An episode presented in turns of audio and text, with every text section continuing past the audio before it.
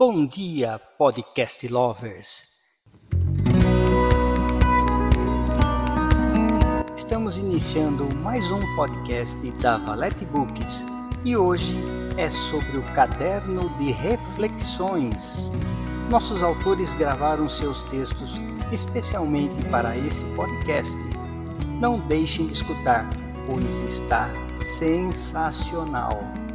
Acomode os fones de ouvidos regule o volume e ouça-nos enquanto cozinha, trabalha, no ônibus, metrô ou mesmo na caminhada diária. Vamos começar?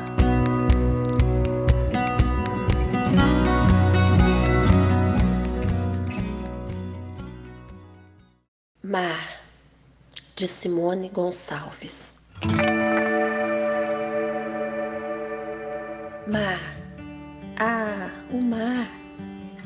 Fácil amá-lo, amar sua imensidão, sob ondas que transmitem toda sua força e energia, onde renovam vidas. Ah, amar o mar, mares afora, espetáculos da natureza, suas águas guardam segredos, refletem luz do céu, mesmo em dias cinzentos pois sua beleza se enaltece de todas as maneiras. Basta te olhar, admirar, deixar-se levar por seu encanto, seus mistérios e magia, amar o mar, um amor perfeito e concreto, criação divina e que sempre terá algo para nos ensinar e oferecer. Amo amar o mar.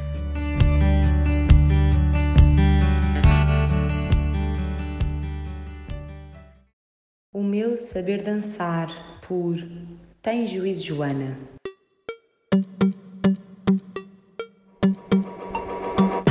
Há ritmos que nos fazem contorcer o corpo.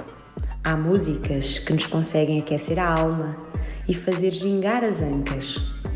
Aquele swing no corpo, num corpo cheio de cadência e cores garridas. Sou desse tipo. Descobri este jeito em miúda num grupo com as minhas amigas Víamos o Michael Jackson em loop, na tentativa de o conseguir imitar. Dançávamos bem, cheia de energia e sorrisos. As bochechas abanavam bastante cada vez que saltávamos. Chamavam-nos em tom de ternura, abrigada neste um com mel. Éramos rechonchudas, mas dançávamos com afingo e mel, muito mel. Ainda tomei a coisa mais séria e tornei-me parte de um grupo que ainda hoje trago no coração com grandes amizades. A dança realmente tem esta sabedoria de aproximar pessoas pelos ritmos que atravessam os corpos. Hoje danço em casa, enquanto cozinho, enquanto estou nas lides domésticas, no carro, mas sempre que ouço um bom ritmo, lembro-me do quão gostaria de o partilhar num bom momento de swing com as minhas meninas no momento em que os nossos corpos se contorcem de tão prazeroso que, é o, que o ritmo é, com os rostos franzidos de tanto sentir e um sorriso malandro, só pelo gozo que dá. No que toca ao meu saber dançar, são elas as minhas cúmplices.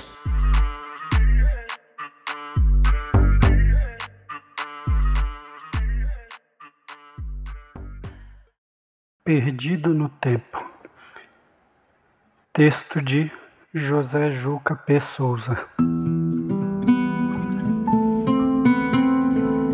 Perdido no tempo.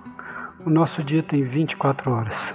Tempo para trabalhar, para lazer, dormir ou descansar.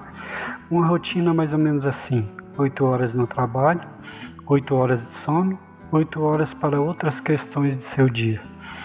A verdade é que não sobra tempo para mais nada Precisamos de mais tempo para o nosso dia. Isso mesmo.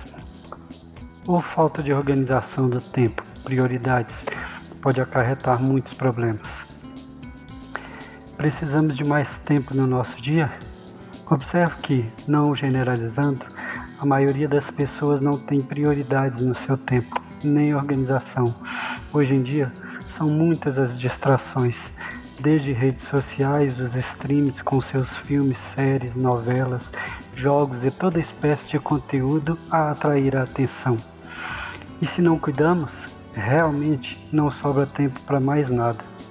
E a atenção continua ali, muitas das vezes em banalidades, roubando tempo de seus, seu dia. Pessoas sem foco e organização têm problemas no trabalho. Foco nas mídias sociais ou no celular em momentos que deveriam estar exercendo atividades profissionais. Na educação, jovens passam noites em claro, não tendo concentração ou atenção para estudar, com problemas de aprendizagem, disciplina, entre outros. Na saúde, excessos causando problemas de estresse, agressividade, irritabilidade, insônia, etc. O tempo precisa de foco, objetivo e metas para não acarretar problemas. Comecemos pensando em metas. Propósito com duração determinada auxilia no desenvolvimento de projetos. Objetivos mais gerais representam a finalidade a se alcançar. Planejamento, organização do tempo e disciplina.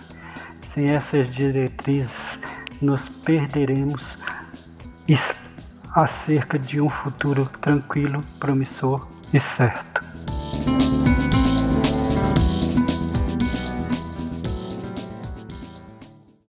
E quando eu me esquecer, por Arlete Creaso.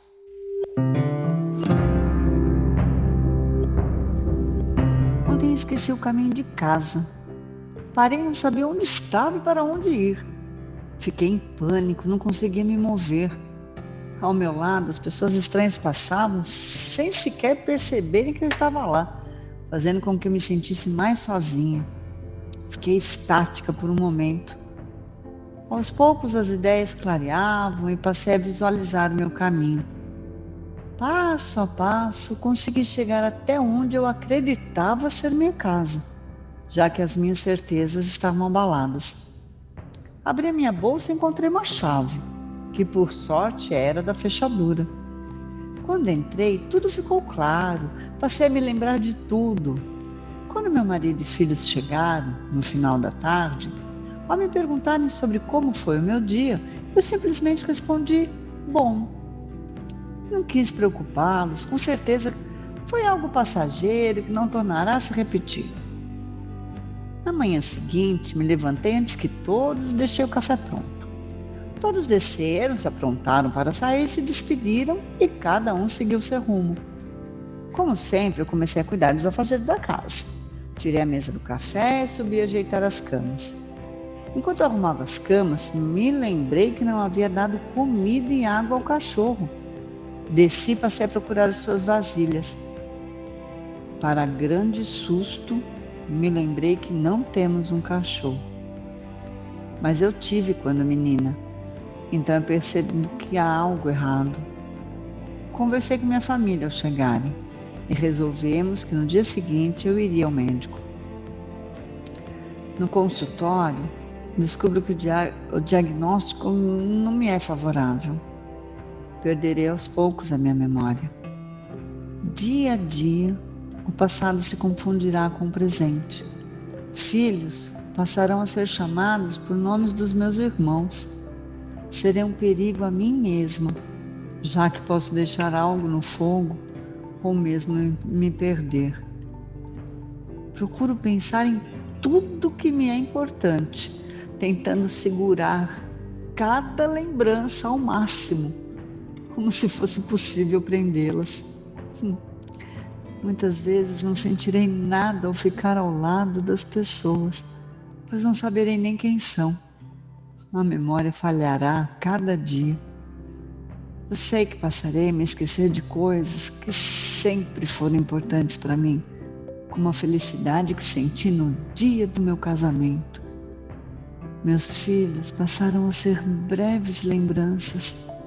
O primeiro sorriso, o primeiro passo, aos poucos se dissiparão em minha mente. Hoje, eu sei que quero estar a cada minuto com as pessoas que eu amo, pois as lembranças em família são as melhores. Sei que isso não durará para sempre. Aos poucos, eu não terei mais as memórias de dias felizes. E quando eu me esquecer de tudo e de todos, quando nem ao menos saberei quem sou. Só peço, por favor, que não se esqueçam de mim.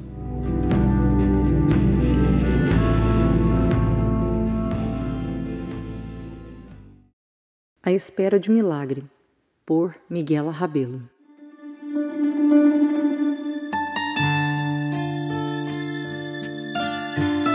A segunda começou quente e na correria dos afazeres de sempre, em meio ao cansaço que nos assalta, acabamos por às vezes nos dispersar com trivialidades, e quando percebemos, a bendita da hora já se foi. Então saio literalmente correndo e tropeçando nos meus próprios pés e pedindo no meio do caminho uma viagem pelo aplicativo. Assim que ele chega, nos encaminhamos para a terapia. Enquanto ele entra alegre no atendimento, tento ler algo enquanto o celular carrega, mas a mente acelerada não se aquieta. Então a sessão dele termina e a terapeuta elogia muito, finalizando com: Ele falou azul e amarelo. Na hora não entendi e pensei que era para eu repetir isso para ele. Ela novamente reforça: Não, ele falou azul e amarelo. A fono ouviu. Eu incrédula, mas como assim? Ela explicou e me contextualizou do fato. Então saímos de Uber rumo à escola e eu atordoada com aquela informação que chacoalhava minha mente. Quando deixei ele na escola, avisei do ocorrido e pedi para elas ficarem atentas a uma nova menção. Subo a pé para pegar pedidos médicos com a secretária do psiquiatra dele e no meio do caminho me distraio rapidamente em um brechó à procura de uma peça rara. Mas nada encontrei e no consultório, infelizmente, os pedidos ainda não estavam disponíveis. Então vou atrás de atualizar contas vencidas para pagar e acabo recebendo uma ligação muito esperada. O aviso da medicação do meu filho estava disponível para retirada. Então corro na lotérica, pago as contas, peço um Uber, vou até a central de atendimento do plano de saúde e lá espero uns 40 minutos conectada à tomada, enquanto me desculpo com uma amiga por desmarcar com ela do nosso encontro.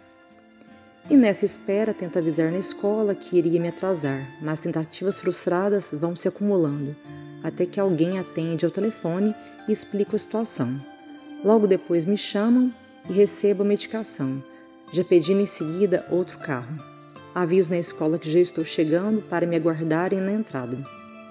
Quando chego, peço para o motorista esperar a chegada do meu filho, o que pareceu demorar mais do que de fato foi, me causando mais crises de ansiedade nessa espera, enquanto também faço o motorista também nos esperar, o que detesto. Felizmente, ele foi paciente e nos levou tranquilo para casa, na escola, infelizmente, não falou nada, nem também em casa. Acabou que essa ilusão me deixou frustrada, e agora essa sombra, em forma de esperança, fica espreita. Mas antes de dormir, no meio do seu cantarolar, em forma de vocalização, parei para observar e consegui ouvir um azul que me espantou. Mas não sei se era azul dentro de um contexto da música que ele cantarolava ou ser apenas vocalização descontextualizada. No entanto, não era impossível, já vi milagres assim acontecendo em meus atendimentos. E então, mais uma vez, a luz se acendeu em mim. Talvez será um sinal para não desistir dessa espera. Ou será que sou eu ainda, não que sou, estou pronta para esse tão esperado?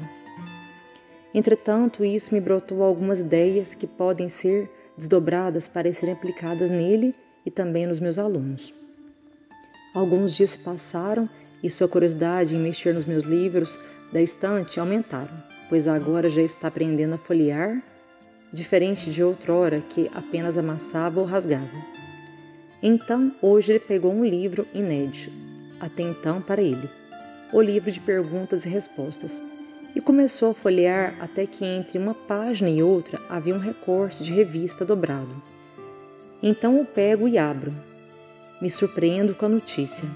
Garoto de 10 anos começa a falar após cirurgia de retirada da metade do cérebro. Aquilo parecia um soco no meu estômago, me fazendo pensar em várias questões. E, no entanto, o que aquilo verdadeiramente significou? Um sinal? Um caminho? Uma resposta? ou simplesmente por acaso. E assim mais caos se instala na minha alma, tentando encaixar as peças desse quebra-cabeça cada dia mais confuso, porém fantástico, no qual minha existência me foi presenteada.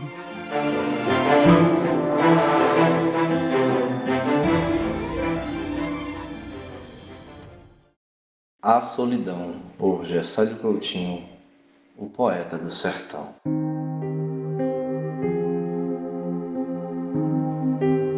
A solidão, a solidão é como uma ferida que não sara. A solidão é a espera do que e de quem nunca vai chegar. A solidão é como uma dor que arde sem saber onde dói. A solidão é a ausência de algo ou de alguém que possa ou não existir, mas que não está por vir. A solidão às vezes é simplesmente estar só. A solidão nem sei se é existir.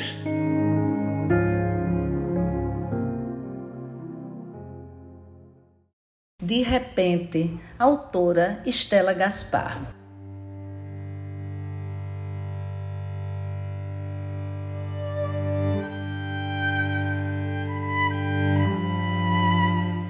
Surpreendemos-nos com determinados comportamentos.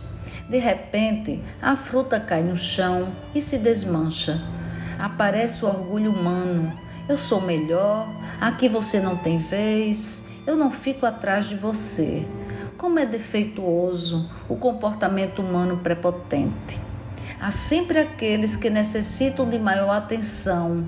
Estes, sedentos de amor, são em alguns momentos egoístas, nos deixam mergulhados no inesperado e nada de campos floridos, pois a insatisfação é completa.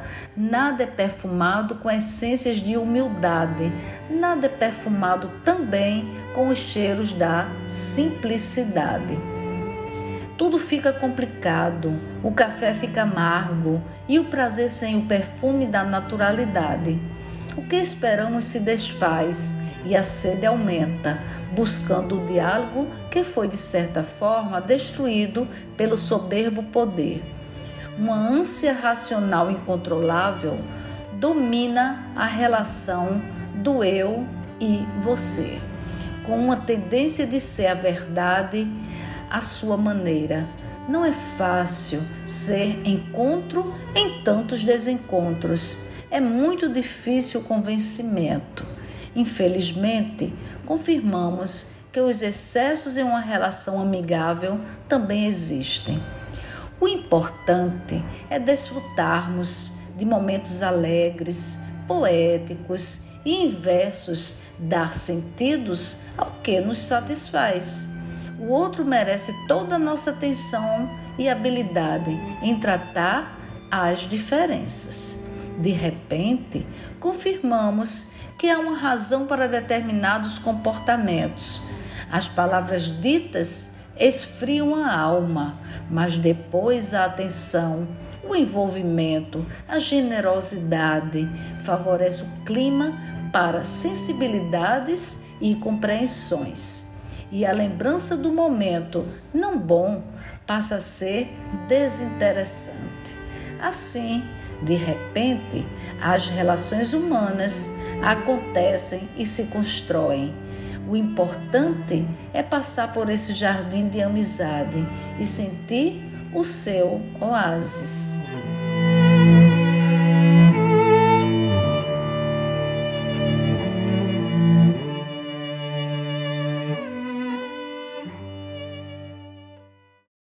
Minimalistas por Luiz Primati.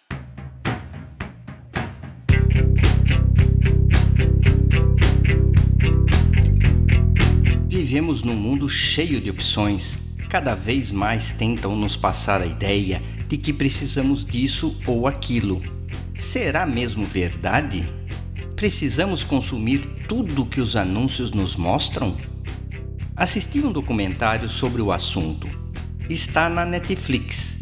No mundo minimalista, aprendemos a viver igual, com menos. Casas menores, menos roupas, menos equipamentos, menos desperdício. Consequentemente, com menos conforto. Nem sempre. Neste documentário mostram ser possível que vivamos num espaço bem minúsculo onde as coisas se transformam. Casa se retrai e vira uma mesa de jantar, uma parede se move e criamos outro ambiente, e assim por diante. Até consigo viver num espaço menor. Já morei em uma casa onde eu tinha 500 metros para circular. Hoje moro num apartamento de 50 metros, ou seja, 90% menor. Mas, sinceramente, não quero ter que morar em 10 metros quadrados. Aqui em casa somos três pessoas, cada uma com pouco mais de 16 metros exclusivos. Acho suficiente. De tudo que vi e aprendi, uma coisa não se falou no documentário: do tempo. O tempo para mim é precioso. Ele passa rápido e todos os dias temos 24 horas para viver e honrar nossos compromissos. Por isso, eu me irrito com pessoas que chegam atrasadas em reuniões e quando elas se arrastam por horas sem finalidade alguma. Meu tempo é igual ao de todos e tento aproveitá-lo da melhor maneira. A ânsia que tenho de viver e realizar é grande e por isso não gosto de desperdiçar nenhum minuto. Ficar parado numa cadeira por horas ouvindo alguém falar é algo que me provoca um estresse interno. A sensação de tempo se esvaindo pelos meus dedos sempre me vem à mente. Fico ali pensando em tudo que poderia estar produzindo de útil. Sei que as reuniões são importantes e gostaria que elas fossem rápidas quando estou no controle delas, as faço acontecer no menor tempo possível. Isso pode ser considerado minimalista? Se a resposta é sim, então sou um minimalista na questão do tempo.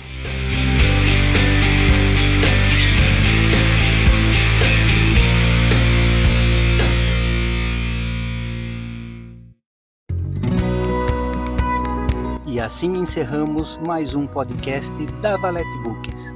Fiquem atentos que a qualquer momento um novo episódio poderá surgir.